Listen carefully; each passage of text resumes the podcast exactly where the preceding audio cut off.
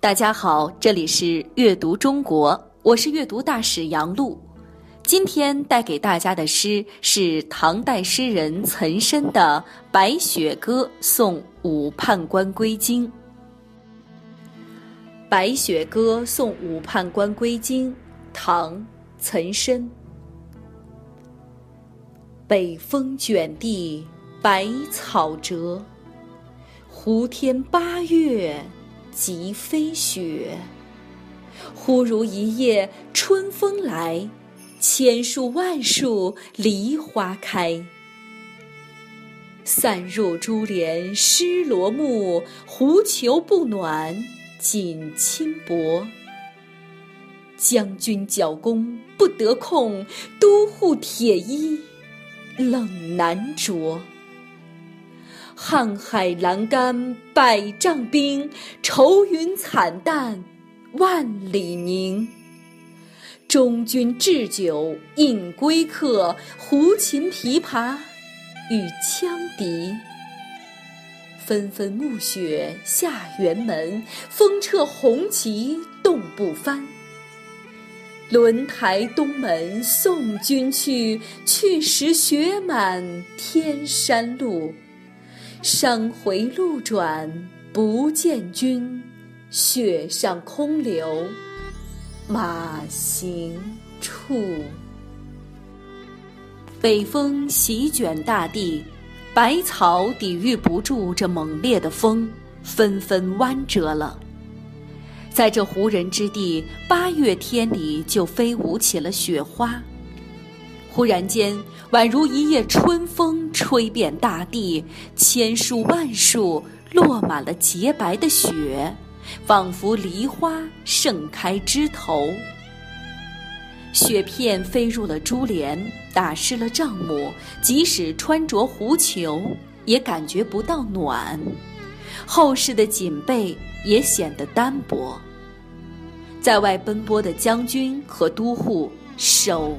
都已经冻僵，连弓也拉不开，冰冷的铁质铠甲让人难以穿着。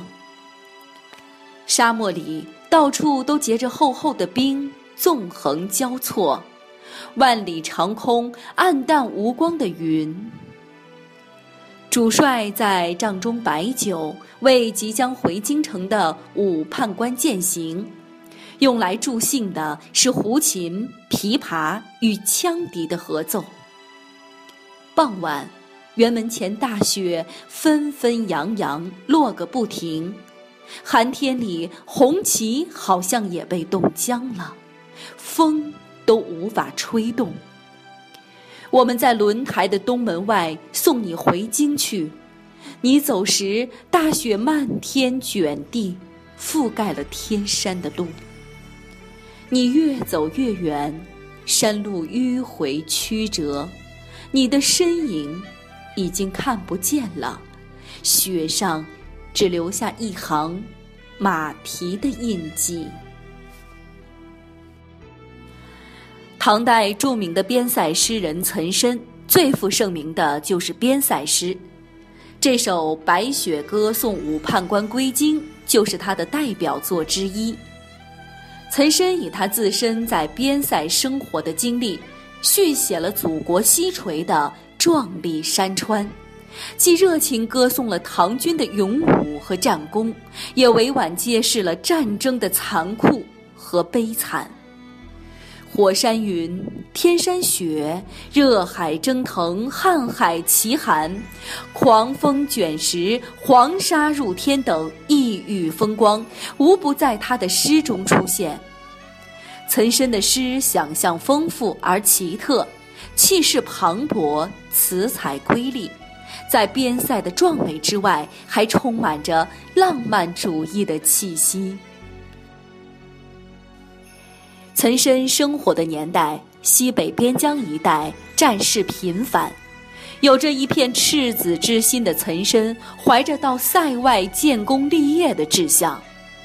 这首诗是岑参第二次出塞时所作，那时安西北庭节度使封长清十分器重岑参，岑参此次出征，正是要去充任他的判官，接替武判官的职位。这首诗就是诗人和战友在轮台送武判官回到唐代都城长安时而写下的。这是一首送别诗，不同之处是他以一天雪景的变化为线索。继续了将士们送别武判官回京的过程，文思开阔，结构缜密。北风卷地白草折，胡天八月即飞雪。忽如一夜春风来，千树万树梨花开。散入珠帘湿罗幕，狐裘不暖锦衾薄。将军角弓不得控，都护铁衣冷难着。这前面四句主要写景色的奇丽，是诗的第一部分。有人即将踏上回京的旅途，挂在枝头的积雪，在诗人的眼中也成了一叶盛开的梨花，即。忽如等词能看出诗人的意外，也准确地表现了一夜飘雪后的早晨，忽然看到雪景时的情景。可是，下雪并不只是浪漫，人们要面对的还有雪后的严寒。风停了，雪片也不再狂舞，飞雪仿佛在悠闲地飘散着。进入了珠帘，打湿了军帐。无论是住的还是穿的，寒冷都渗透了人们生活的每一个角落。尽管天气寒冷，将士们却毫无怨言，他们依然身着铁甲训练，拉弓练兵。表面写寒冷，实际是用冷来反衬将士们内心的热。更表现出将士们乐观的战斗情绪。瀚海阑干百丈冰，愁云惨淡万里凝。中军置酒应归客，胡琴琵琶与羌笛。这四句是第二部分，描绘白天雪景的雄伟壮阔和饯别宴会的盛况。瀚海是指沙漠，栏杆是纵横交错的样子。茫茫沙漠之中结着百丈冰，很显然是用了浪漫夸张的手法。雪中沙漠的茫茫，反衬着下文的欢乐场面。在主帅的中军摆开宴席，各种乐器来助兴，且歌且舞，开怀畅饮。这宴会一直持续到暮色来临，这是多么隆重而欢乐的仪式啊！纷纷暮雪下辕门，风掣红旗冻不翻。轮台东门送君去，去时雪满天山路。山回路转不见君，雪上空留。马行处，天下没有不散的宴席。这最后六句就是全诗的第三部分，写傍晚送别友人，踏上归途。旗帜在寒风中毫不动摇，威武不屈，在冰天雪地当中特别耀眼。雪。越下越大，送行的人千叮万嘱，还不肯回去，直到有人走了很远很远，再也不见踪影，眼前就只有马蹄的印记了。这是诗人对友人的惜别之情，也蕴含着边塞将士的豪迈精神。现在。这种边塞彻骨的寒冷，我们已经很难感受到了，而那种寒冷正把火热的战友情和爱国心反衬得更加明显。在接下来的朗读当中，就让我们跟随岑参，当上一回戍守边疆的战士吧。《白雪歌送武判官归京》，唐·岑参。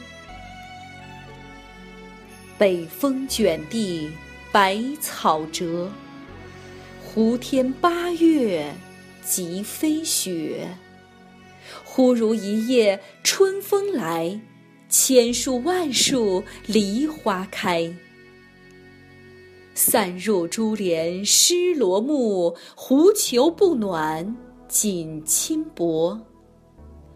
将军角弓不得控，都护铁衣冷难着。